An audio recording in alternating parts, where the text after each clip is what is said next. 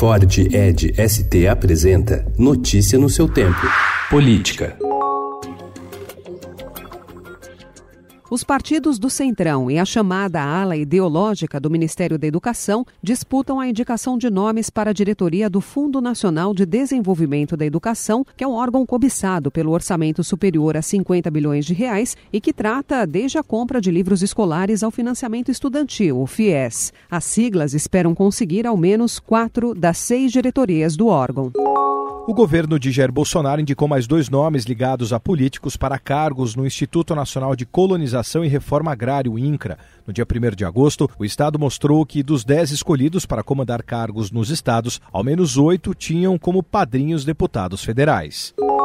Governo Jair Bolsonaro também preteriu, na distribuição de recursos do orçamento, o pagamento de emendas indicadas por parlamentares do PSOL. De 1,4 bilhão quitados nos primeiros sete meses desse ano, apenas R$ 21.600 foram destinados por deputados do partido de oposição, segundo o levantamento feito pelo Estadão.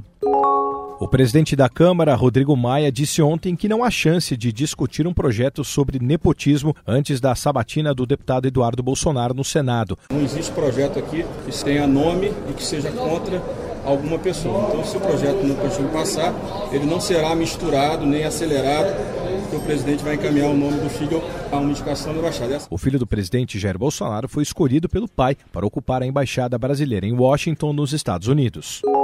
Para uma plateia de cerca de 300 jovens, ontem, em Vila Velha, no Espírito Santo, o empresário e apresentador Luciano Huck procurou dissociar o governo do presidente Jair Bolsonaro de qualquer processo de renovação política no país. Sempre apontado como um possível nome na disputa presidencial de 2022, Huck centrou seu discurso na prioridade da educação de qualidade e no combate à pobreza. Quem tem poder de mexer com o da desigualdade é o governo. E o governo é gerido e tocado por políticos. Então precisa, a nossa geração, qualificar os políticos.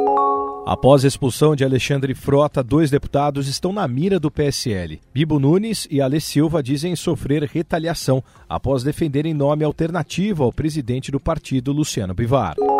O sargento reformado do Exército, Antônio Vaneir Pinheiro de Lima, conhecido como Camarão, se tornou réu por crimes cometidos durante a ditadura militar. Ele é acusado por sequestro qualificado e estupro duas vezes de Inês Etienne Romeu, no imóvel conhecido como Casa da Morte, em Petrópolis, no Rio de Janeiro. Notícia no seu tempo. É um oferecimento de Ford Edge ST, o SUV que coloca performance na sua rotina até na hora de você se informar.